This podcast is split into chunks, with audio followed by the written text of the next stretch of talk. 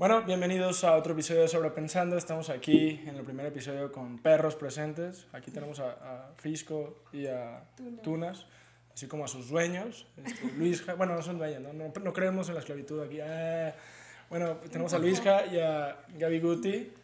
Este, bueno, vamos- a, a- ¿Qué opinan? O sea, ¿se sienten dueños de los perros? O, Pues sí, porque yo la mantengo y la o sea. ¿crees que, tienes un, o sea, ¿crees que es tu posesión antes de iniciar como...? Ah, no estaba lista para esas preguntas, No, está pero, bien, está bien. pero pues sí, yo soy la dueña de Tuna, yo la mantengo, yo la cuido, yo la papacho. ¿Verdad que sí, mi Yo, amor? yo no soy dueño de mi perro. Digo, tú no está allá abajo, si no la ven, pues ahí, ahí está. Bueno, todo bien. Estamos aquí con Cuerda Cultura, ya lo saben, para romper un poco el hielo. Eh, platícanos un poquito sobre ustedes, ya saben, yo soy Abraham Herm, el host de Sobrepensando, mi podcast, su podcast. Y bueno, vamos a hablar de Cuerda Cultura. Vamos, por favor, introduzcan a, a este, a este proyecto, ¿no? Ok, ¿quién empieza tú o yo?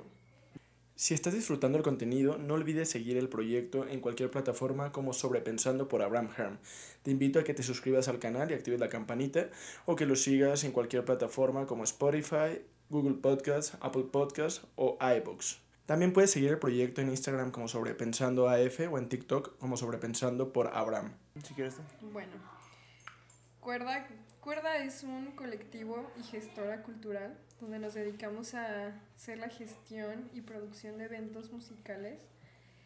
Y no nada más eventos musicales, sino de arte en general, precisamente para promover lo que es el arte plástico, el arte escénico, proyectos de música emergente, independiente.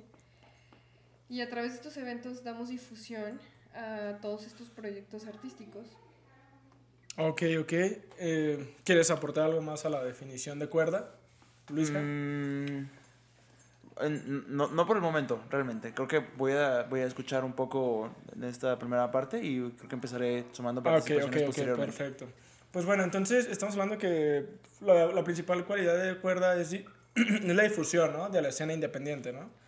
Exacto, y también pues gestionar espacios dignos para los artistas y para el público en general. Ok, ok.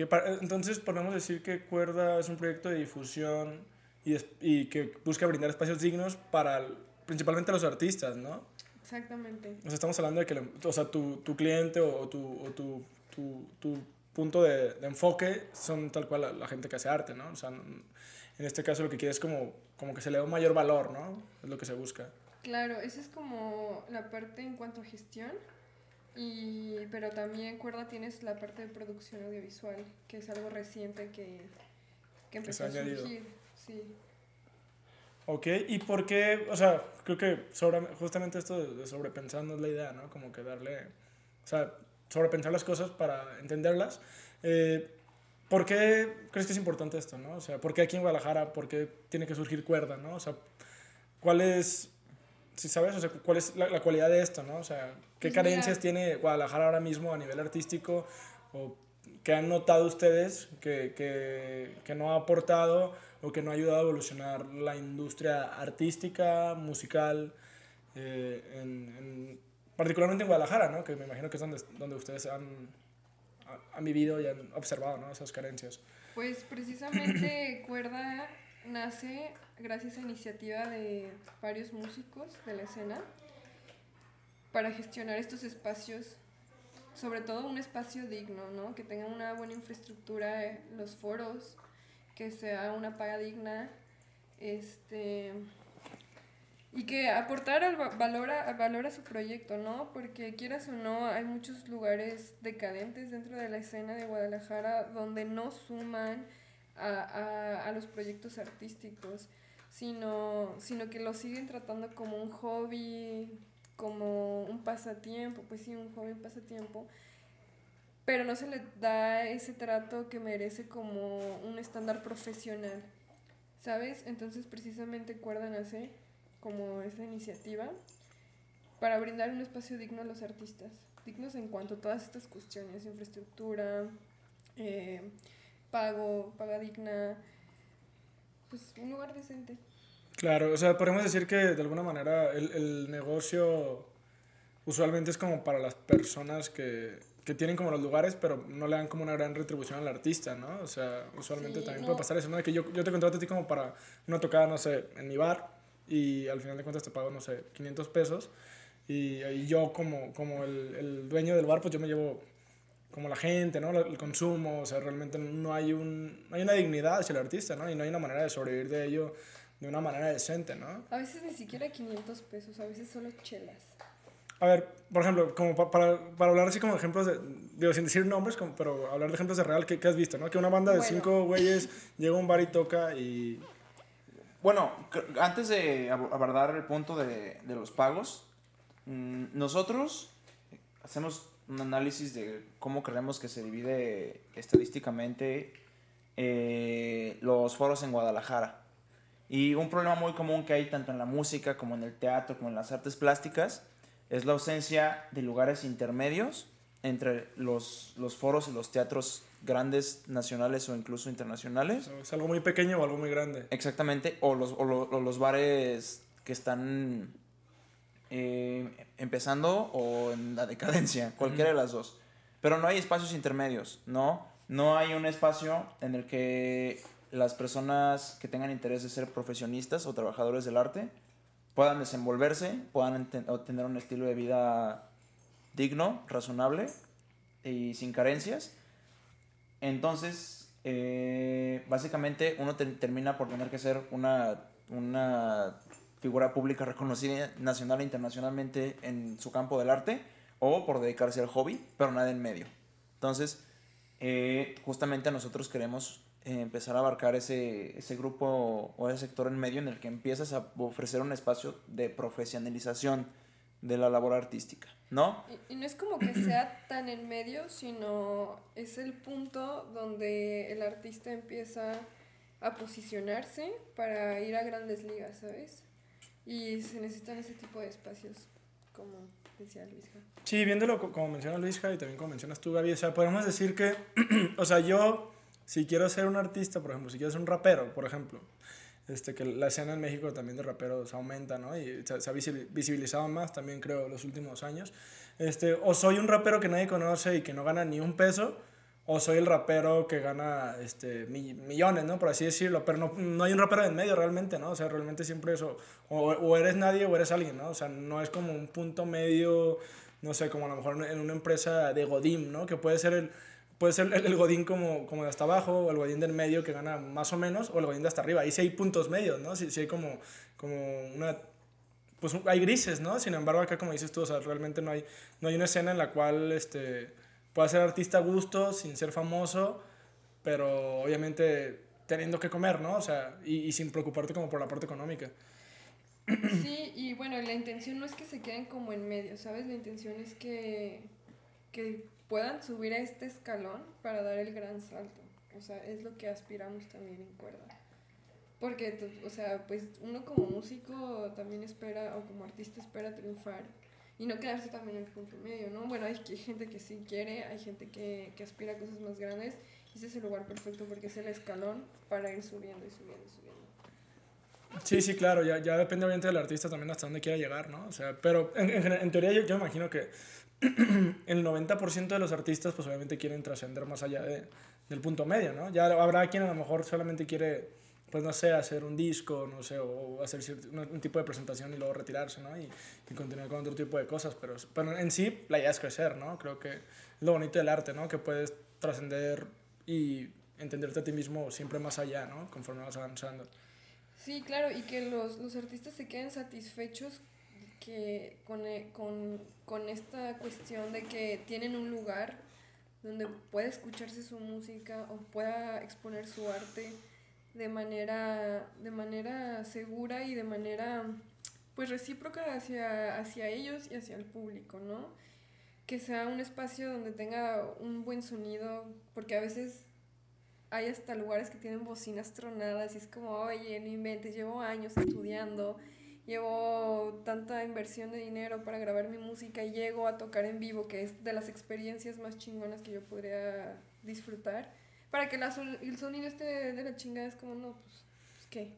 Es una falta de respeto a ti como, pues como, como artista, ¿no? Como instrumentista o lo que sea, ¿no? O sea, al final de cuentas, como todo lo que me he preparado, todo lo que he ensayado en mi casa, con mis amigos, en todos lados, para que llegara a un lugar donde ni siquiera se escuche bien, ¿no? Y eso de que mencionabas de que qué lugares, este, pues antes, esto ya personal, independiente, acuerda, pues ya llevo años dentro de la escena como fotógrafa, como público.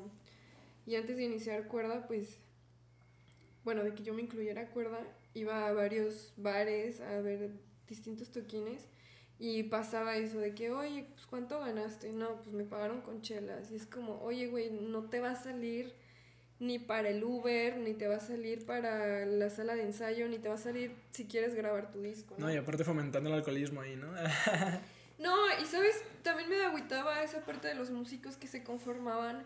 Porque decía, no importa, güey, este, yo cumplí mi, mi, mi, meta que es ir a tocar y sentirme el gran rockstar y es como, ok, está padre, pero, pero tienes que pensar también en ti como artista. Y eso fíjate que también se define cuerda, ¿no? Este, ponemos atención, o sea, todos los músicos y todos los proyectos son bienvenidos, pero también nos interesa ver que sea esta parte de que el artista también le echa ganas, ¿no? Que el artista también quiere formalizar y fomentar su música. Y eso es lo que buscamos también que, vemos que sea un músico que sí le va a echar ganas, que no va a ser como de que, ay, no, se me antoja tocar un día para quitarme las ganas. Es como, no, te lo tienes que tomar en serio porque nosotros estamos muy en serio con esto. Sí, o sea, termina siendo un proyecto colaborativo, ¿no? De que yo te ayudo, obviamente, te, doy el espacio, te doy las herramientas, te doy el lugar, te doy el público de alguna manera, o te ayudo a conseguir ese público, pero tú también me das ese 100% tuyo para que esto pueda obviamente trascender y hacerse algo más grande, ¿no? O sea, obviamente termina siendo una colaboración, ¿no? Con los artistas, artistas mismos. Claro, es una colaboración y más que colaboración, me encanta llamarlo comunidad. Siento que somos una comunidad que cada vez está creciendo y se va más, va más fuerte. Y no nada más comunidad de cuerda hacia el músico, sino comunidad hacia cuerda, músicos, público, foros, incluso otros colectivos, ¿sabes? O sea, no, no, no nos sentimos que competimos en esa cuestión, al contrario, yo siento que todos los gestores y todos los, los bueno, yo siento que debería ser así, ¿no? Que todos los gestores o todos los foros estamos como en esa misión de, de ayudar y aportar hacia la escena, porque a fin de cuentas somos parte de la escena, estamos creciendo y tenemos la intención de, de fomentar o, o, formalizar una industria en la música aquí en Guadalajara. Sí, claro, realmente tiene bastante sentido, o sea, porque justo partiendo de una premisa, digo, Suena triste decirlo, pero, o sea, podemos decir que, que de repente, o sea, lo usual, al menos acá en Guadalajara, digo, no, no sé cómo, no vimos en otro lugar, pero, o sea, de que llega a tocar una banda de, de, cinco integrantes, ¿no? A un bar y les pagan con chelas, les pagan con 500 pesos, ¿no? Para los cinco, o sea, son como sueldos mínimos, ¿no? Que realmente, o sea... Que a veces, a veces sí es necesario como hacer esa inversión, ¿no? Que es como, ok, bueno, a lo mejor no voy a ganar mucho, pero esto me va a dar buenos resultados en cuanto a público, en cuanto a oyentes. Sí, es un camino que se tiene que recorrer, pues digo, o sea, o, no, o, o, lo, recorres ese, camino de espinas o no, o no haces nada, ¿no? O sea, al final de cuentas, gran, gran parte de los artistas que ahora están arriba tuvieron que pasar por eso, ¿no? Claro, pero, pero la diferencia es en cuanto a la intención de, en este caso, los foros o la gestión, que a veces es como lo que mencionabas hace rato, de que a mí no me importa si ganas o no, no me importa si, si, si me llevas con, o sea, a mí lo único que me importa es que me llenes mi lugar para yo poder vender mis chelas y, y ya. no me importa si te va bien en la música o no. Gracias, ya me hiciste la noche por llevarme tantas personas. Es como, no, ese no es el objetivo. Ese, ese objetivo se tiene que eliminar de Guadalajara. ¿Por qué? Porque no estamos ayudando al músico. O sea, ese se me hace un poco aprovechado de ese tipo de, de negociaciones. Mm, sí, totalmente. O sea, podemos considerar incluso que es un problema de México en general, ¿no? Porque, digo, yo creo que en, otro tipo de países también puedes, digo, el, el, camino del artista es complejo, ¿no? O sea, de por sí, pero obviamente hay una mayor difusión y una mayor como un camino más amigable quizás, desde a lo mejor viendo los Estados Unidos, ¿no? Que es nuestra, nuestro vecino inmediato, ¿no? Pues seguramente también suceden cosas allá de ese tipo, pero realmente no lo conozco porque no, no he estado en esas, en esas andadas. Sí, claro, o sea, lo, que me refiero es que, no sé, o sea, yo, yo sí he escuchado tal cual, o sea, que al final de cuentas es como, tipo, hablando, ahorita que estamos hablando de lo audiovisual, tipo el cine, ¿no? O sea, al final de cuentas hacer cine en Estados Unidos es más fácil. Digo, obviamente es un, es un, camino complicado, obviamente requiere dinero, ¿no? El cine aquí en China requiere dinero, obviamente, este, pero ahí hay una industria, ¿no? Una industria bien consolidada, o sea, obviamente hay, hay incluso sueldos más dignos, hay, hay un, incluso una tabulación, o sea, hay como leyes, ¿no? Regulación de la industria, mientras que aquí las cosas pueden ser como... Eso, precisamente, no hay una, regula no hay una regular regularización en cuanto, en cuanto la escena o la industria, si es que hay en Guadalajara. Sí, no, creo que no lo hay. o sea, realmente no lo hay. Creo que mm, me parece que Guadalajara ha crecido mucho, o sea, creo que va por buen camino, uh, sí se ve muy diferente a como, no sé, hace unos 5 años, creo que sí, se ven más producciones, sí se ve más... Incluso, algo bien interesante es el hecho, digo, hablando como, como a nivel producción audiovisual, este, algo bien interesante es que en Guadalajara yo creo que hace unos 10 años aproximadamente casi casi no existía la carrera como de, como de cine, al menos no en muchas escuelas, obviamente pues hay, hay escuelas que ya, ya son viejas, ¿no? A lo mejor como, como el DIS, no sé cuánto tiempo lleve, este, que es la de la UDG, pero de ahí en más, gran parte de las escuelas pues no tenían esa carrera, ¿no? Tal cual. Entonces lo que me llama la atención de esto es pensar como que ahorita ya cualquier escuela te oferta esa carrera y eso quiere decir que porque ya se le está dando una importancia, ya se está haciendo, ya se está visibilizando, ¿no? O sea, como que, que es algo... Es que hay demanda. Ajá, está viendo esa demanda y por lo tanto está viendo esa oferta. Pero hace, te digo, pues simplemente yo, yo en mi generación de producción, o sea, pues fue la primera generación, ¿no? O sea, no existía un IVA antes de que eso sucediera. Eh, y por eso me parece interesante, digo, creo que sí, creo que el tapatío promedio como que sí, sí está demandando y sí está ofertando esto y esto puede terminar en un boom, ¿no? O sea, que, sí, que de nuevas otra, generaciones. Otra cosa es que las escuelas también tengan un buen, un buen, ¿cómo se dice? Plan de estudios. Pero bueno, creo que eso ya, eso ya no, ya es, ahí ya no domino el tema. Bueno, creo que yo, creo que también vale la pena mencionar que yo no veo como un ejercicio mental sano el comparar cómo funciona la industria estadounidense con cómo debería funcionar la industria o el desarrollo artístico aquí en Guadalajara. Porque si bien Estados Unidos es de los países que más produce cine en el mundo eh, y que tiene una industria fuerte en ello, no significa que el cine latinoamericano eh, tenga, tenga carencias en cuanto, a, en cuanto a contenido, ¿no? Yo creo que más bien se produce con otro tipo de recursos o con otro tipo, con otro tipo de talento y buscando productos audiovisuales distintos, ¿no?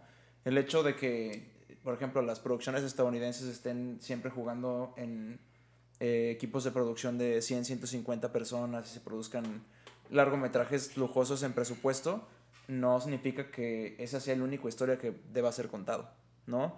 Y yo creo que en los, en, eh, los 2000 a la fecha ha habido un renacimiento de la narrativa latinoamericana muy enfocada al realismo social, ¿no? Alejándose un poco del, de los géneros sajones, de romance, comedia, ciencia ficción, película policíaca, película de terror, y se empieza a generar una nueva, una nueva narrativa audiovisual que no requiere ese volumen o ese presupuesto y que intenta contar eh, la realidad de todos los latinoamericanos, ¿no?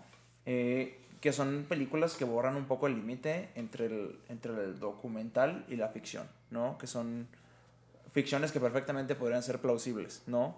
Que nada más cambias unos nombres y algunas locaciones y técnicamente ocurrió, ¿no?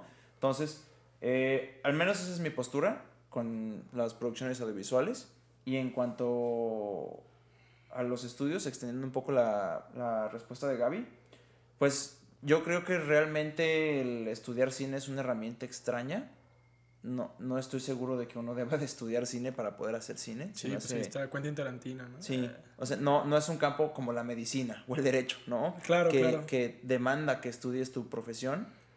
El cine, pues, entras como puedes y produces lo que quieres, ¿no? Entonces... es, es que predomina esa necesidad de contar las historias, ¿sabes?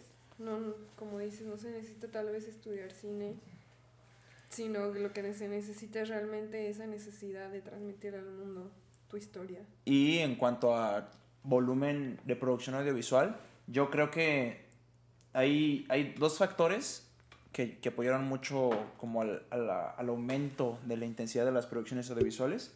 Y fue Primero, que las plataformas de streaming decidieran empezar a producir por el volumen que necesitaban en, la, en los países que consumían los productos, ¿no? Entonces tuvieron que eh, generarse un segmento muy grande de productoras dentro de cada país eh, relevante para el consumo de Netflix. Entre ellos México, ¿no? Sí, entonces México tuvo la necesidad de empezar a producir sus, propias sus propias películas, sus propias series, porque había quien las comprara, ¿no? Entonces Netflix pese a que es una compañía estadounidense, ayudó enormemente a que, a que aumentara la cantidad de producción nacional, ¿no?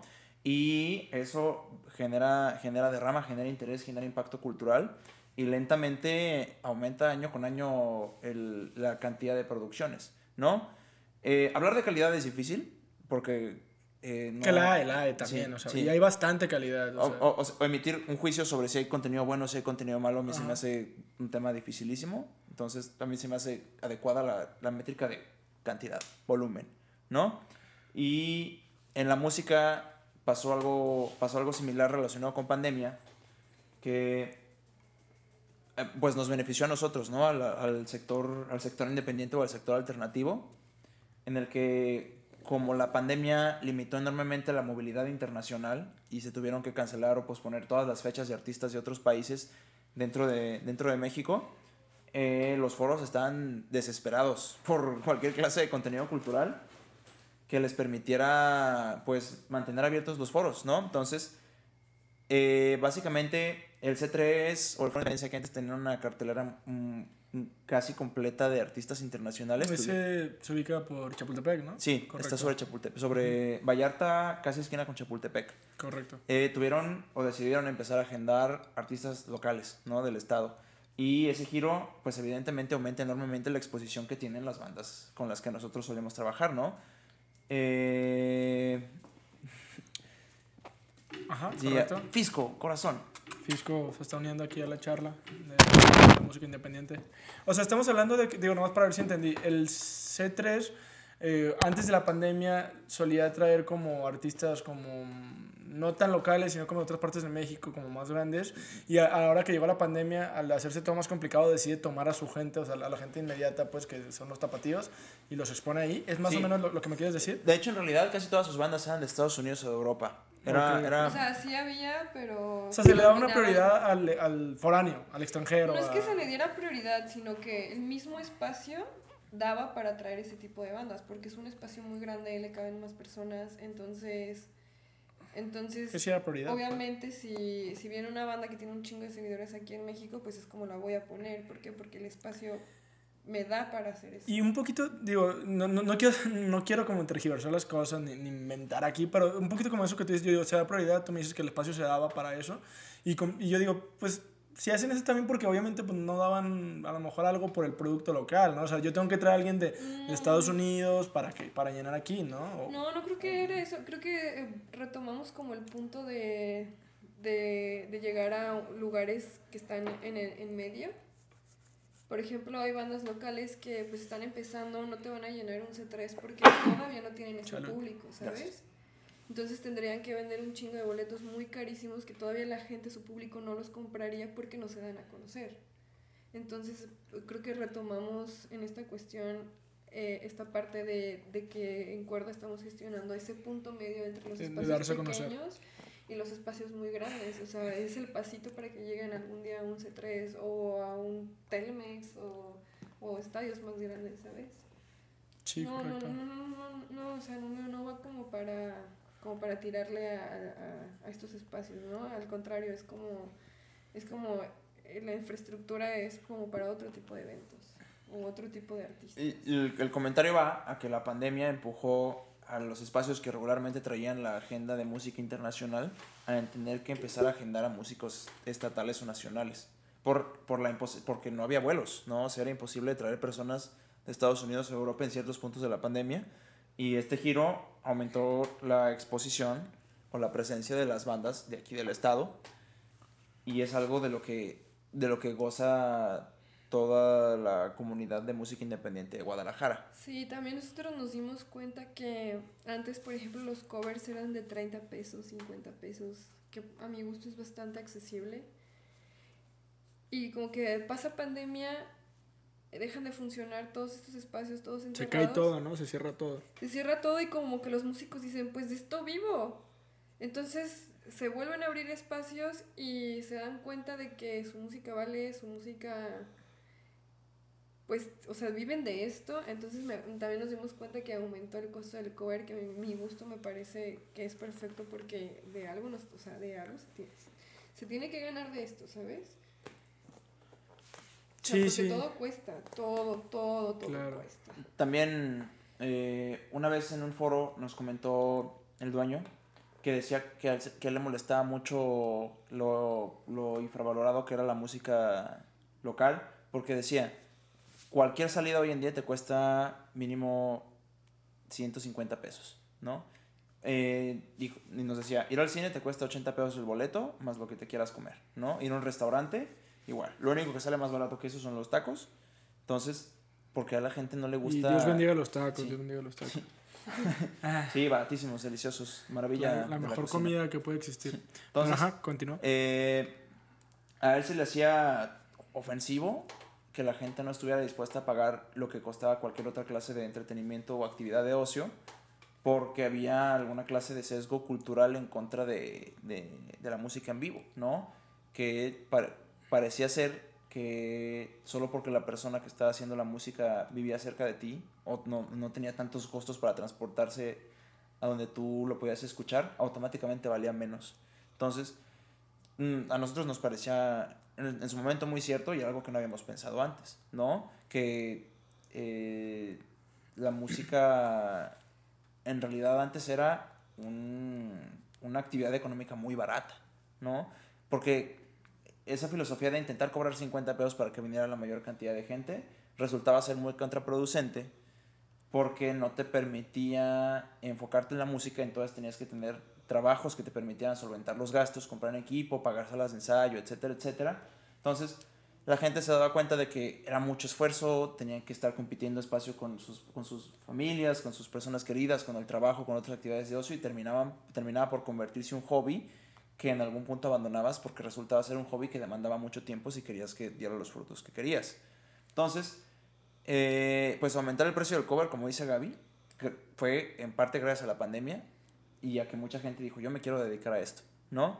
Y Entonces, tengo que vivir de esto. en- entonces ah, aumentó a un costo en el que realistamente puede una persona o una banda sobrevivir de los ingresos de los eventos, ¿no? O de un esquema de, producción musical, de producción musical más amplio, que no solo consiste en presentaciones en vivo.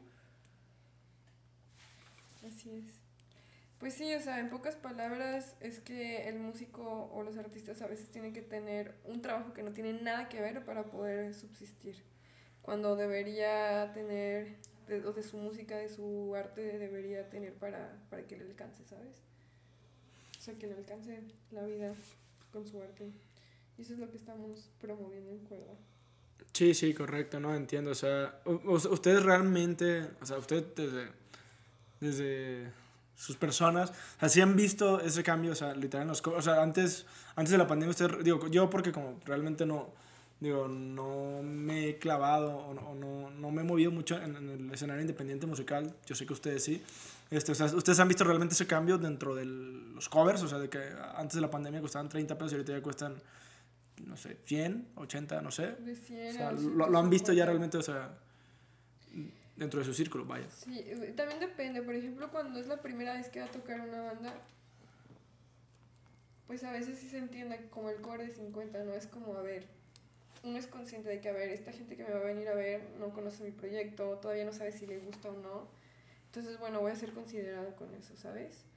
Eso también me parece un poco justo. Pero ya que es una banda que tiene ya su público, que ya tiene reconocimiento, es como, pues sí, sí, sí vale tu música. Pero la cuestión es que realmente ellos se queden con ese con esa parte, ¿no? Ya si tienen otros tratos con la persona que está gestionando, pues ya eso es otro tema. Correcto. Y entonces Cuerda, al final de cuentas, Cuerda Cultura, digo, ya lo escucharon gente, pues eh, busca am, ampliar, mejorar, este, evolucionar, revolucionar un poco lo que es la industria independiente, o sea, dar- darles una plataforma, darles ese ese acceso, ¿no? O esa ayuda o darles esa mano. Y justamente creo que teniendo en cuenta esto, que, que ya ha quedado bastante claro, ¿no? Y, y, qué chido, por cierto, qué chido, felicidades, qué bueno que existan pro, proyectos como, como Cuerda, ¿no? Que, que, que, tengan este interés y, y, que tengan esta visión tan clara, ¿no? O sea, como, como, como esto que estaba leyendo, ¿no? De, de, que la idea es esto, ¿no? Fortalecer a, al, al, a las personas que, que realmente pues es complicado dentro de, de su ámbito este, crecer, ¿no? Por, por la, la, sociedad misma, por la cultura que se tiene. Y, y justamente esto me, me, lleva a esta pregunta, ¿no? O sea, ¿cómo es ese acercamiento de, de, si yo soy un artista ahorita y tengo, no sé, mi banda, este, ¿cómo, cómo lleva usted, no? O sea, ¿sabes? O sea, ¿cómo, cómo, cómo, cómo es ese acercamiento del artista acuerdo o de acuerdo al artista que se tiene que hacer, ¿no? O usted lo eligen, o llegan a ustedes, o... Pues hay, hay de todo. Eh o sea, ¿cómo arman también ustedes sus carteleras, sus eventos? Platícanos un poquito de esto. Bueno, al principio cuando iniciaba Cuerda, bueno, yo me incluí meses después de que iniciara Cuerda. ¿Cuándo inicia también, digo, por cierto? Cuerda inicia un primero de marzo del 2019. Ese fue la preinauguración. La inauguración oficial fue un 15 de marzo del 2019. Pero desde que yo tengo entendido, de, desde finales del 2018 ya había empezado la planeación. Igual Luis te puede decir mejor porque él, él, él es fundador, entonces él sí estuvo... Sí, también estaría chido, digo, no es la pregunta específica que hice, pero ahora que lo pienso, sí, también estaría bastante bien como...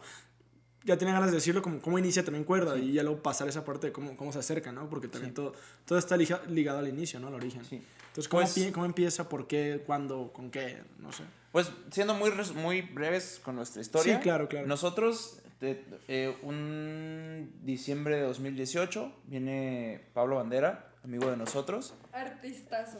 Este, y nos comenta, y me recuerdo muy bien la frase, ya sé cómo vamos a hacer para cagar en inodoros de oro.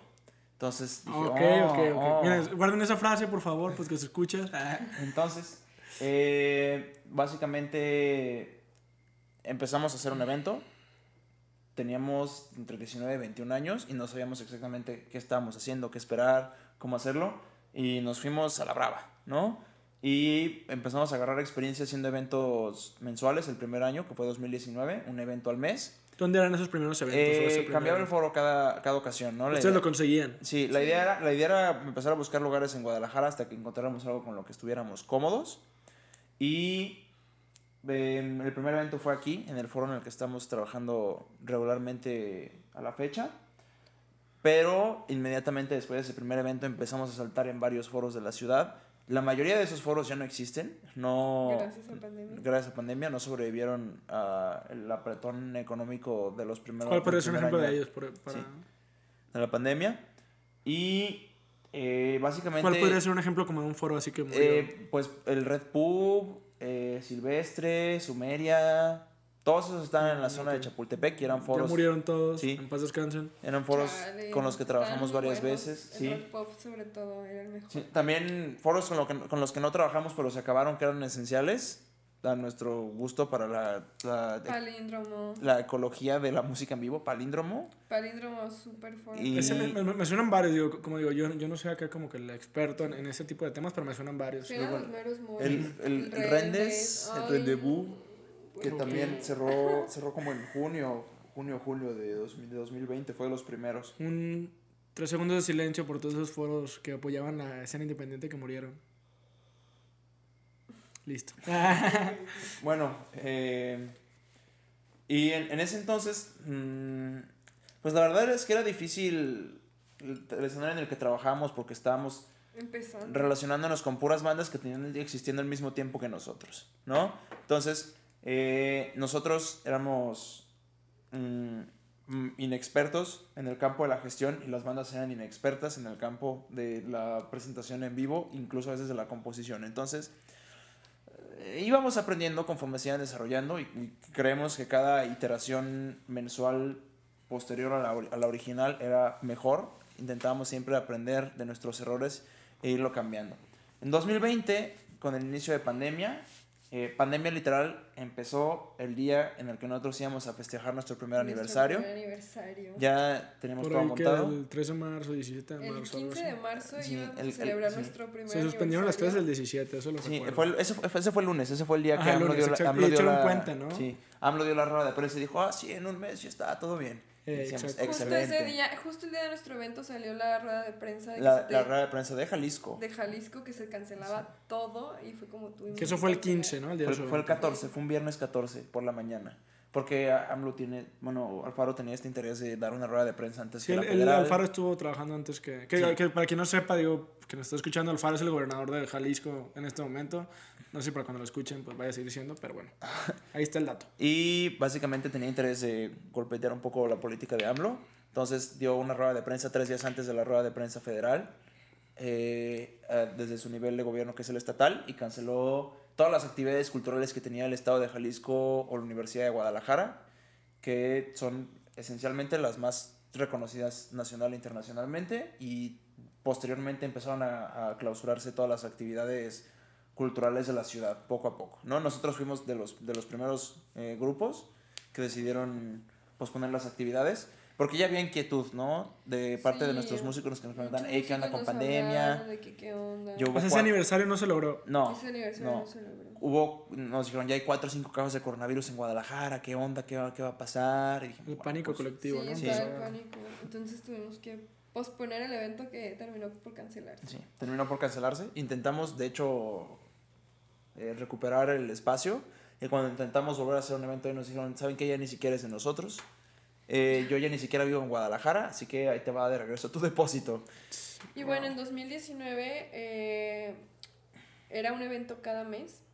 Estos eran eventos temáticos donde los cabezas de cuerda en aquel entonces nos sentábamos a decidir la temática del evento y sobre eso escogíamos los proyectos de música, los proyectos de arte plástico y los proyectos escénicos y se hacía una También estaría interesante saber quiénes eran esos cabezas, si se puede saber.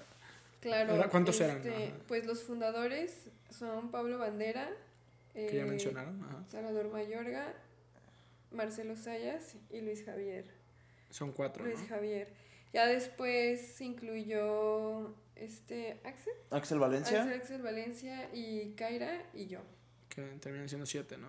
O Sí. Sí, en ese momento. Bueno, Weber, también cuenta ah, Weber. Weber, sí, sí, Weber también Ocho. es un O sea, entre ocho personas decidían el futuro del proyecto. Sí, que también era un caos, ¿sabes? Claro, me imagino. Pero pues siempre al iniciar es complicado, ¿no? Sí. Bueno, o sea, teníamos mucho interés de imitar una estructura asambleísta para la toma de decisiones y la gestión, lo cual resultó ser poco práctico porque era muy tardado el proceso de deliberación, era cansado. Entonces, eh, pues a mayor injerencia de todos, eh, menor, menor este, acuerdo, ¿no? No, y aparte lo que mencionaba Luisja, este, estábamos inex- inexpertos, estábamos experimentando, era la primera vez que hacíamos algo así en nuestras vidas, todos.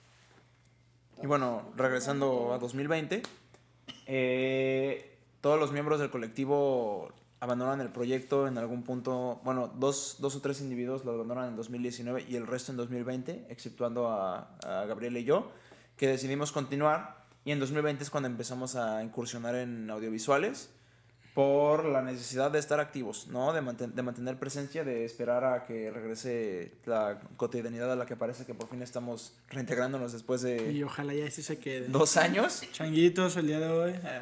y Le rezamos Pero a es Buda que sí, para que yo se le, quede. yo le decía a Luis que es que no podemos permitir que Cuerda se muera. A ver, O sea, entonces na- nada más co- como para, para decirlo, ¿no? Para citarlo. Entonces Cuerda inicia con ocho, una asamblea como de ocho personas y con la pandemia... Cuatro, cuatro personas y luego se incluyen al Ajá, o sea, proyecto. inmediatamente después del primer evento. O sea, más o menos ya cuando, cuando todo se empieza a quedar a través de la pandemia, este, quedan dos, o sea, literal, todo el mundo se baja del barco. Sí, Y quedan ustedes dos los que estamos, eh, bueno, que están enfrente de mí. sí. Ok, Sí. ok, ok. Muy interesante, bastante... Duro. Empezamos a hacer audiovisuales, eh, empezamos una línea de live session. Nuestro, nuestro piloto de live sessions jamás, jamás salió. Tenía eh, serios problemas en cuanto a grabación sonora y, gra- y- y fotografía. Entonces, eh, descartamos el proyecto. Eh, Descartamos esa live session. ese- esa live session, cierto. Pero continuamos con otra Sí. de Artilugio Morada. Antes de hacer la de Artilugia Morada, grabamos dos cortometrajes, eh, uno de los cuales fue el ganador del 48 horas de la edición del 2020. Ahí está el premio. Ahí ¿no? está el premio. Ah, para que vean que aquí todo está respaldado. Mira, vamos a sacarlo, vamos a ver el, el premio del cortometraje 48 horas. Que mientras lo saca, el 48 horas es un concurso de hacer un cortometraje en 48 horas. Muchos lo conocerán. Quienes no estudian cine, pues a lo mejor no lo van a ubicar, pero 48 horas es un concurso que se hace cada año, ¿no? Y, y le, básicamente le dan como una idea a, a- a un crew para que, hagan, para que hagan un guion en base a eso, ¿no? Y este es el premio, si le quieren acercar a la cámara, pues hay un leve. eh, Pues ahí está, ¿no? Pues de hecho, Este- o sea, esta producción... Se hace cada año, ¿no? El 48 Sí. horas. Cada año, pero esta producción no es 100% de Cuerda. Cuerda entró aquí como coproductores, eh, junto con la productora Traileras. Entonces, esa fue la aportación de Cuerda. Claro. Esa fue la aportación de Cuerda como colectivo. Y ya en la parte individual, pues a mí me tocó pues, ser la productora. Porque también estoy en Traileras, ¿sabes? Entonces, estamos ahí fusionados. Claro, claro. Eh, tengo algunas preguntas eh, interesantes. Voy a hacer una pregunta específica porque se, se me hace chido. Creo que aquí a, a nivel podcast escucha, creo que le puede interesar. Este, me voy a rezar poquito. Eh, cu- cuando mm, comenta Luisja, ¿no? Que, que en un inicio ustedes iban a los foros y, y armaban ahí en diferentes puntos, ¿no? Que muchos ya murieron, como ya mencionamos, ya, hicimos los tres segundos de silencio. Eh, Este, ¿Cómo, cómo- te acercas, o sea, ¿Cómo te acercas tú con el de un foro para hacer un evento? Digo, también que es algo que yo nunca he hecho, o sea, pero ¿cuán, cuán complicado es? O sea, tienes un foro grande, no sé, como, no sé, por ejemplo, el C3, este, y que llegas tú como un mortal cualquiera, ¿no? O sea, que, que quiere iniciar un proyecto y que le dices, oye, ¿qué pedo? O sea, ¿cómo es ese acercamiento, ¿no? Con, con los, los encargados. Pues básicamente los foros pequeños sencillamente entras y preguntas quién es el gerente o el dueño, porque quiero preguntar por disponibilidad de fechas. Ajá. Y en el 90% de las veces te agendan una cita o te lo resuelven en el momento. No es, no es, no es tan difícil, no es nada del otro mundo. Ya dependiendo de qué, tan, de qué tan verde te vean, es qué tan accesibles son en el momento. O sea, si te ven que ya sabes cómo funciona, que, que tienes tu equipo, que ya lo has hecho antes, son, es gente bastante accesible. Si te ven que estás iniciando, te hacen un montón de preguntas, etcétera, etcétera. Intentan ver que el evento que vas a hacer no se va a cancelar, que, que, sí, que sí lo vas a concretar. Y ya, eh, ya, con, ya con foros grandes. Pero, mm, te, o sea, ¿tú eh, te piden dinero en ese momento o, No. o es a través de los boletos? O sea, ¿cómo es, Es que ese depende, negocio con ellos, no? O sea, Depende totalmente del negocio. Hay lugares que sí te rentan, como es el Foro Independencia. Ellos sí te rentan y ya tú te haces bolas con tu boletaje. Eh, hay otros ok, ok. lugares Tú lo pagas a través del boletaje, obviamente, si es que te rentan, ¿no? Sí, sí. Pues Que sí, es- es la sería idea, ¿no? Sería la idea. Exacto, si no, exacto. Si no, pues no sé, si no, no sale. O, o hay otros lugares que es como tú te quedas con tu cover, pero yo me quedo con el consumo. O hay otros lugares que se van en porcentaje en cuanto a consumo y, y boletaje. Depende ahora sí que el lugar. Sí. No, no hay como una regla estricta, no hay una regulación, como decías. Exacto. Sí, que de todos modos sería complicado que aunque hubiera una regulación, que todos siguieran una, una pauta, ¿no? Que sería lo ideal, ¿sabes? Así sería lo más justo para todos. Sí, porque hemos tenido pésimas experiencias también con, por- con foros como gestores. Donde, donde se nota el colmillo de que um, el interés de que solo me importa mi consumo y me importa que me traigas gente y no me importa si le pagas al músico o no. Sí, no, y está bien chido esto, digo, justo esa pregunta se, se me hace chida porque, digo, que, que como ustedes de, de su experiencia, que ya lo han hecho, que ya han vivido en ello, pues obviamente el podcast escucha, que, que en algún momento pues, haya pensado en hacer un evento, pues es tan fácil como, digo, no es tan fácil, pero pues anímense, ¿no? Anímense a ir a preguntar, a, a ver qué, qué negocio pueden, o sea, qué negociación pueden hacer con las personas de los foros, para que también la gente que en algún momento tenga, a lo mejor ideas como cuerda, ¿no? De, dar difusión a, a su proyecto, a otros proyectos, pues obviamente vayan y se acerquen y, y se les haga fácil a través de este te- testimonio que que, que ustedes ya lo hicieron, ¿no? Y funcionó y, y obviamente Pues sí, o sea, sería lo ideal. es perrearle, ¿no? Es picar piedra, pero, pero se Claro. puede. Incluso, o sea, a veces ni siquiera necesitas ser como un gestor, a veces el propio músico busca esos espacios y eh, hay músicos que también gestionan sus propios eventos, que lo ideal sería que, que existieran pues personas que lo hicieran, porque para mí eh, lo ideal sería que el músico se concentrara en su música, ¿sabes? Pues, él tiene que crear y ser artista, Sí, que, obviamente que no está tenga como que la mente en todos lados, ¿no? no, pero es parte, o sea, es parte de, de chingarle como músico. Y bueno, y aquí en Cuerda, ¿cómo funcionamos? Este. Después de que pasó pandemia, iniciamos en este foro, eh, que es un restaurante en el centro de Guadalajara, en Mesón de San Diego. eh, comenzamos a agendar bandas, de, primero de nuestros conocidos y luego los mismos conocidos traen otros músicos y es como, oh, me interesa y, y empezamos a agendar fechas, ¿no? Y a veces, por ejemplo, llega un músico que dice, ah, yo quiero agendar, no sé, este fin de semana, ah, ok, vamos a estar disponible. Y me dice, oye, pero ¿sabes qué? Me gustaría que fuera un evento como de cuatro o cinco bandas y yo traigo a mis otras bandas, ¿puedo? Simón, tráetelas. Entonces ya agendamos. O si es como, ¿sabes qué? Solo soy yo, pero me gustaría que, busca, que buscáramos otra banda parecida a mi género. Es como, ah, nosotros te ayudamos a gestionar esa otra banda, ¿no?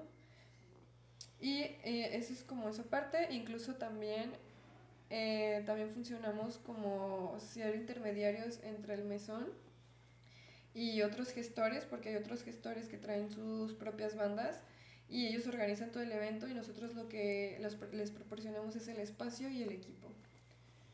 Y ya, o sea, somos esa parte. O sea, ustedes gestionan, pero también prestan espacio para otros gestores. Sí, claro. Correcto, como para que haya más diversidad, ¿no? De público, incluso de, de contenido. Pues, Pero también para fortalecer eh, este lugar como un foro. Correcto. Y, y la, de hecho me parece bastante bien, ¿no? O sea, de hecho también para quien está interesado, ah, pues bueno, aquí está, aquí está cuerda, ¿no? Aquí tienen el, contacto. Vamos a poner también las redes aquí abajo. Digo, por si los vamos a poner aquí el Instagram aquí abajo también. El, el, si tienen, ¿tienen Facebook. Sí, sí. Pues igual lo, lo, pueden decir textualmente para que el podcast escucha, lo escuche. En Facebook estamos como Cuerda y en Instagram estamos como Cuerda Cultura. Ok, quien esté en Spotify, pues ya lo escuchó. Eh, ¿Otra vez? Estamos como Cuerda Cultura en Instagram y en Facebook como Cuerda. Y quien esté en YouTube, pues aquí, aquí van, a, van a estar los, en la descripción de Spotify también va a estar ahí los links, pero también va a estar aquí en, la pantalla. Pues, ah, también tenemos canal de YouTube. Ok, canal de YouTube. ¿Cómo se llama? ¿Cuerda? Cuerda Cultura. Cuerda Cultura. Ok, pues perfecto. Ponemos todo aquí de todos modos por, por cualquier cosa y para que vayan y lo chequen. Pero en este caso, pues ya saben, pueden acercarse, acérquense y vean que si quieren darle difusión a su proyecto musical, a su proyecto... Ah, digo, justo una pregunta también específica, ¿no? Este, más allá de lo musical, ¿cómo apoyan así? ¿Apoyan también a la parte visual? O sea, más allá de, de las producciones que hacen o... O sea, como, no sé, fotógrafos, pintores o algo así. Claro, o todavía están en proceso de, ¿no? Que obviamente... Pues también el espacio da para que hagan sus exposiciones. Pueden exponer su, su, su galería, ¿cómo se llama? Su serie fotográfica o su serie de pinturas. Perfecto, pues bueno, pues aquí hay difusión, ¿no? Como escucharon. Este, pues anímense, aquí están los links. Y pues bueno, nada, nada más yo, yo tengo una pregunta también específica respecto a esto. Este, cuando dicen que, que, se baja el barco, pues la mayor parte de, de, del barco en sí, ¿no? O sea, que, quedan ustedes dos al final nada más. Este, ¿Esto a ustedes les, les, pareció que fue algo como más fácil de llevar, o sea, entre dos cabezas que entre ocho? O, ¿O, creen que fue algo malo? O sea, no sé, al final, obviamente al principio me imagino que pues sí, sí puede ser como algo que baja un poco la moral, pero ya a la larga piensan que que no, es, no es que, estaban mencionando también algo de que entre tantas cabezas era como más complicado concretar algo, ¿no? Mencionaba pues sí, como todo, pero, pero precisamente porque no estaban bien direccionadas como lo que le toca a cada quien. Pero nosotros no lo vemos como bueno o malo, simplemente lo vemos como que cada quien toma su camino. Por ejemplo, como mencionaba, eh, dos, de los, de, dos de los fundadores son músicos, entonces... Tres. Ah, sí, Sayas. Sayas después debutó, ya este, bueno, en ese momento estaban nada más ellos dos como músicos, ya después se suma Sayas. Y pues ellos, o sea, yo siento, no, no puedo hablar por ellos, pero yo siento que ellos también tenían que concentrarse en su música, ¿sabes? Porque son personas súper talentosas, son personas que, que de verdad tienen mucho que enseñarles al mundo con su música. Entonces, a veces esto de la gestión es muy pesado, yo no sé si fue porque era muy pesado o porque si querían tomar la decisión de seguir en su música, yo siento que es por eso. Y te digo, Luis y yo no lo vemos como ni bueno ni malo, simplemente que cada quien decidió... Tomar su camino, ¿no? Sí, tomar su camino y además también fue como... Que no es malo, ¿no? En absoluto. No, no es nada malo y además también fue como una, una prueba, fue como un cáliz, es como, a ver, es que esto es un compromiso, es... Yo le digo a veces a Luis que es como, chale, ¿cómo le vamos a hacer para mejorar nuestra administración o mejorar... O sea, si queremos vivir de esto, ¿cómo le vamos a mejorar? ¿Sabes? Porque yo no podido conseguir como un trabajo formal porque demanda mucha atención cuerda, ¿sabes? Entonces yo le estoy aportando todo mi tiempo y toda la dedicación porque es, es una responsabilidad, que no nada más es como quedamos mal nosotros, no, es una responsabilidad con el público, es una responsabilidad con los foros, es una responsabilidad con los artistas que vienen. Entonces, sí, qué chido que no pienses solo en ti, ¿no? O sea, como, como en engrandecerte a ti mismo. Digo, y, esto aplica para, para, cualquiera, ¿no? O sea, o sea qué, qué, chido no pensar en uno mismo como en engrandecerse a sí mismo, subirse el ego, sino también pensar como en que puedes aportar algo a, a, cierto tipo de escena, a cierto tipo de industria que, que, a lo mejor este, necesita, ¿no? Necesita esa gente que se esté preocupando por ello, ¿no? Y también creo que, que, que, al final de cuentas eh, eh, este tipo de proyectos, ¿no? Como cuerda o como cualquier tipo de proyecto se vuelve, como tú dices, es muy demandante y se vuelve como, como tu hijo, ¿no? O sea, o sea si se enferma, si le va mal, o sea, tú, tú tienes que cuidarlo, tienes que alimentarlo, tienes que... O sea, se vuelve como un niño, ¿no? Como un bebé que, que al final de cuentas depende de ti, ¿no? O sea, si tú, si tú no mueves las manos, el bebé pues se muere, obviamente. Este, en cambio, si tú mueves las manos y lo tienes bien cuidado, pues obviamente el bebé crece fuerte y sano, ¿no? Y, y, y obviamente trasciende, ¿no? Exactamente, pero sí, o sea, es muy demandante de esto, pero de repente es muy estresante, pero de verdad vale la pena. No tienes idea de la satisfacción que yo siento cuando es el día del evento, el músico está en el escenario, la gente está súper prendida y es como todo esto valió la pena. ¿Por qué? Porque o sea, a mí me encanta hablar de cuerda y me apasiona muchísimo este proyecto porque está esa colaboración entre el público, los artistas, los foros, está esa colaboración entre para crear esta comunidad y es un amor y es un cariño porque neta le ponemos mucho el esfuerzo, mucho las ganas y, y, se nota, o sea, la gente, los artistas, la mayoría de los artistas quedan a gusto, el público queda fascinado, es como que padre, me encantó esto y, no sé, yo, yo espero que, que, siempre podamos transmitir ese amor y esa pasión por nuestro trabajo. Ay, esperemos que se expanda, ¿no? O sea, que, que llegue más gente y que obviamente el proyecto crezca, ¿no? Porque al final de cuentas yo creo, yo digo, desde mi punto de vista personal me parece algo algo, digo, va a ser un mamón, pero algo muy noble, ¿no? O sea, algo, algo muy chido, algo muy como desinteresado, en, a lo mejor en fines como propios, sino como que en un crecimiento colectivo, ¿no? Que creo que... Mm, también vale la pena mencionarlo. Mm, planteamos dos escenarios hipotéticos, ¿no?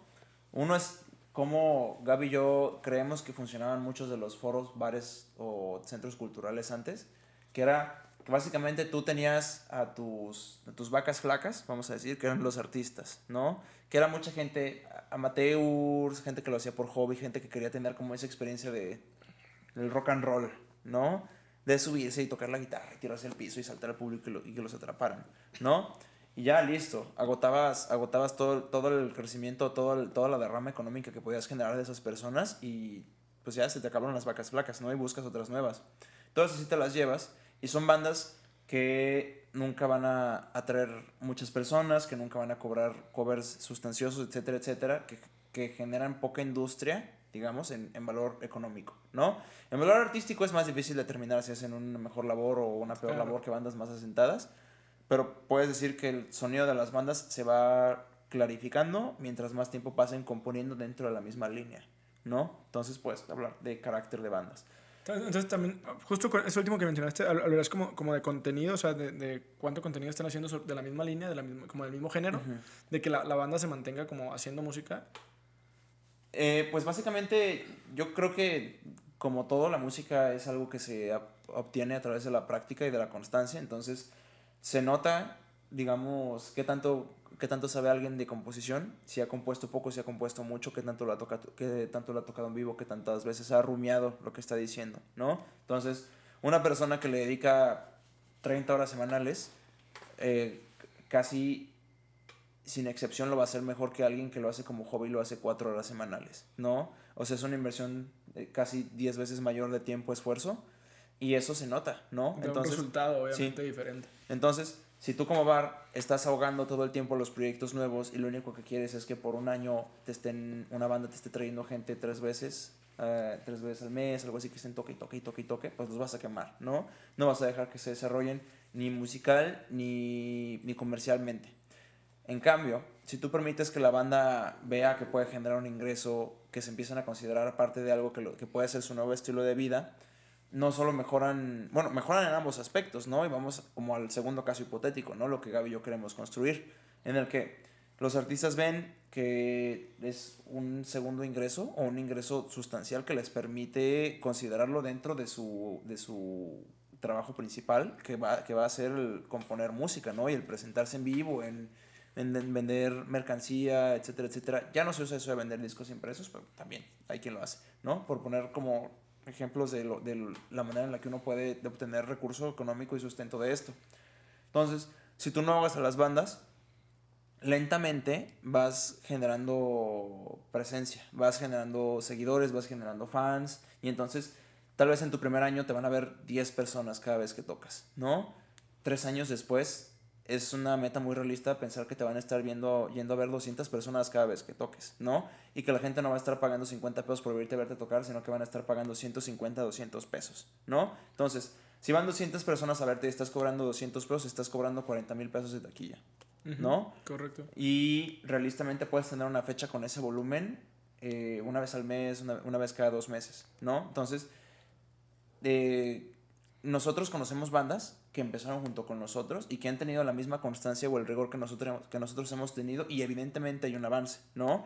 Ahora tienen esas fechas, tienen ese volumen, tienen ese ingreso y estamos, estamos felices porque, o sea, vemos que es posible que haya una, un verdadero bueno, verdaderos trabajadores del arte, ¿no? Personas que tengan la oportunidad de componer y, y tocar música como su sustento principal, ¿no? No, y además se siente súper bonito y estamos muy, muy, muy agradecidos con todos esos proyectos que han confiado en nosotros y que juntos hemos crecido. Realmente es un amor hacia este proyecto y no sé, estamos agradecidos, estamos felices por la confianza y por el crecimiento. Y bueno, no sé cuánto nos queda de entrevista. Mm, ya estamos cerca del final, de hecho me, quedan un par de preguntas más. Me, me, me queda un poco de duda respecto a, a, lo, que mencionaba Luis. O sea, ¿tú, tú crees este, en este caso que, que una banda como para poder, este, no sé, a lo mejor ser más impactante, debería de tener lapsos mayores entre sus presentaciones, como para no quemarse? Pues. Eh, porque a mí se me hace interesante, incluso tendría sentido, ¿no? Sí. Si, es que lo entendí bien. Pues, por ejemplo, las bandas que nosotros hemos visto que tienen más forma, que son personas que tienen ya varios años de experiencia, sí, te suelen decir: Yo no puedo tocar en esa fecha, porque 15 días después, porque un mes después tengo una fecha para la que, estoy, para la que me estoy guardando mi gente, ¿no? Porque. Es como ese impacto, ¿no? Como, como ese, ese factor. Lo, de lo bueno poco, ¿no? O sea... Pues, por ejemplo... No, no conviene hacer fechas...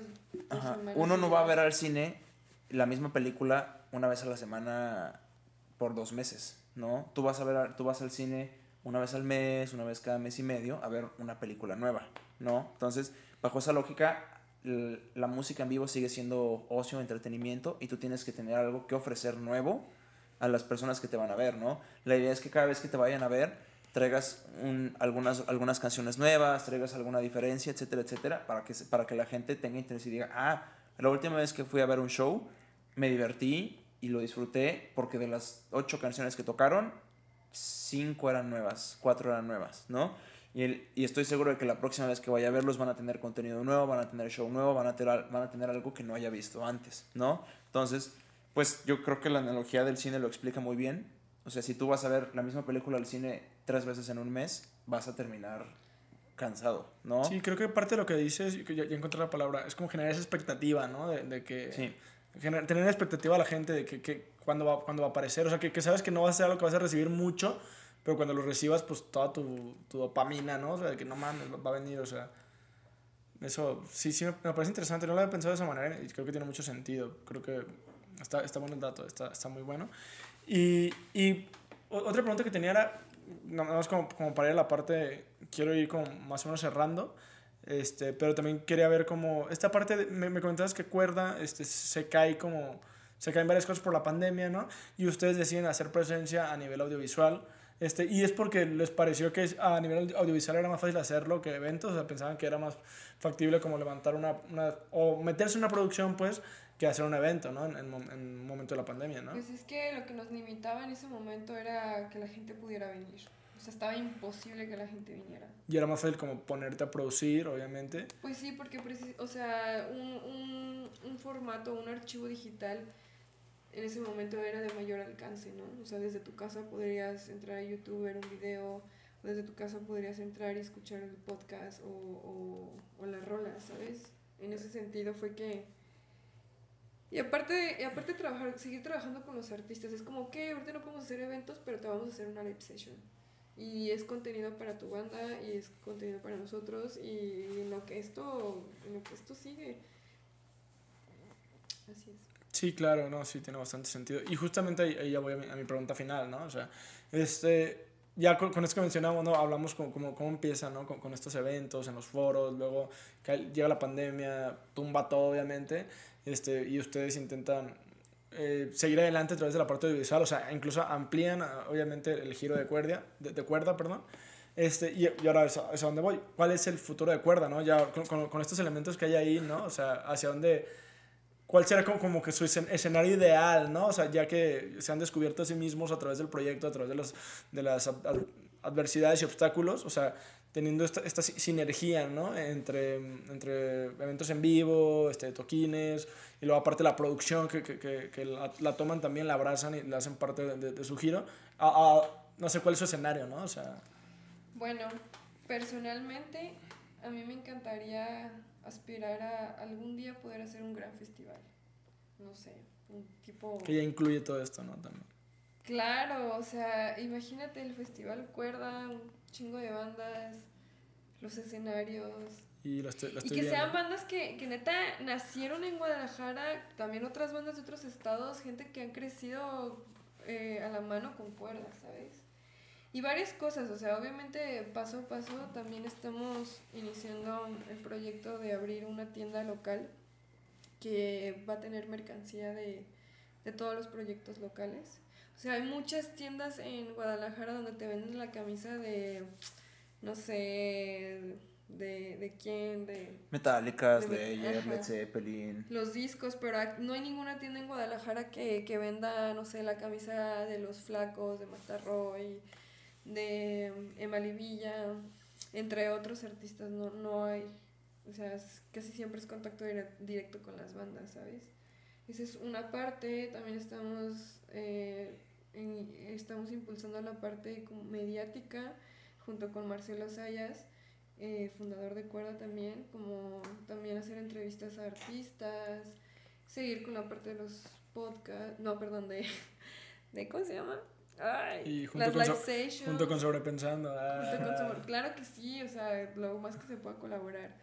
Este, sí, esa cuestión y, y, sí, o sea, aspiramos a hacer festivales. Incluso vamos a tener nuestra primera edición de festival. No sé cuándo vayan a escuchar o ver esto, pero va a ser el 25 y 26 de marzo del 2022. Sí, porque luego se la escuchan en 5 años. Y sí, bueno, es una cápsula del tiempo. Ajá, exactamente, bueno, estamos iniciando. Vamos a intentar que, que este podcast esté arriba antes de, de, esas fechas para que la gente lo pueda procesar. Sí, pero a lo que voy es como estamos como en el primer, la primera iniciativa de este festival. De hecho se llama manifestación. Me gusta, quiero mencionarlo no como para darle publicidad, sino porque es importante. Para, ajá, para que sepan en dónde nace, ¿no? Me gustó el nombre de manifestación, que nos va a ser nuestra primera edición y precisamente vamos a celebrar nuestro tercer aniversario, que sobrevivimos a pandemia. Y me gusta manifestación porque estamos manifestando la música, estamos manifestando el arte, ¿sabes? Y también tiene ese, ese sentido y también tiene el otro sentido de que, de que cuando tú deseas algo, y trabajas por ello, se va manifestando como todo lo que ha sido cuerda en estos tres años, ¿sabes? Es como... No, pandemia, este, ¿qué vamos a hacer? Este, cuerda tiene que seguir viviendo, ok, este, live sessions, y ir manifestando, manifestando, manifestando, y las cosas se han dado solas, entonces me gusta mucho el nombre. Y Tuna está roncando. Roncando, ¿eh? Está, está a gusto, está a gusto Tuna. Que también es, es, parte importante de cuerda, ¿no? Al claro, Tuna es gaffer. Y también, le, bueno, no se ve en la cámara, pero ahí está Cisco. Cisco. Y bien dormido también. Amantes de los perritos en tuna, este caso. Tuna es gaffer sí, claro. en las producciones. Los premios Tunas, ¿no? Los premios Tuna. Próximamente. Claro, pues ahí está Tunas, ahí lo pueden ver ahí con Luisja. Eh, no se puede ver Cisco, pero también ya se andan despertando. Oye, eh, quiero, quiero agregar otra cosa. Claro, claro. Las personas que, yo sé que cada quien tiene como sus gustos y así, pero, pero las personas que nunca han venido a un toquín o que tienen esa inquietud, en serio, vengan, vivan la experiencia tener al músico enfrente es una experiencia increíble. Y a veces está como un poco triste que, que a veces, no sé, el músico tiene un toquín, su cover es de 80 pesos, un decir, ¿no? Es un evento, se podría decir que más íntimo, porque son espacios no muy grandes. Y la gente es como, ay no, qué hueva, ¿quiénes son? Y luego, pum, pasan 3, 4, 5 años, están tocando en foros más grandes, eh, te cuesta 800 pesos, estás hasta atrás y es como, oye, años antes pudiste haberlo tenido aquí enfrente y pudiste haber sido parte de su crecimiento como artista, ¿sabes? Entonces, de repente, si, si un día se aburren de ir al antro, cáiganle. Sí, claro, no, totalmente. Yo, yo siempre he dicho, de hecho, en, un podcast que, que, ya está arriba, eh, pues yo, yo siempre digo, apoyen local. Eh, se hizo un podcast sobre una película que, con el director, este, que se llama When You Are Gone o Cuando Ya No Estés Aquí. Este, y yo justamente decía eso, pues apoyen ese, ese... Es que es una de las bueno, pocas entre comillas, que te digo, tampoco es que sean acá como súper poquitas, pero de las pocas películas tapatías que, que llega al cine, ¿no? Que llegó al cine Mex, este, trascendió y todo. Entonces yo digo, pues vayan, vayan y véanla, ¿no? Ayuden a que la industria de tapatía, con, con el director Rafael Altamira, que súper tipazo, ¿no? Súper buena persona. Saludos si, si llega a ver esto.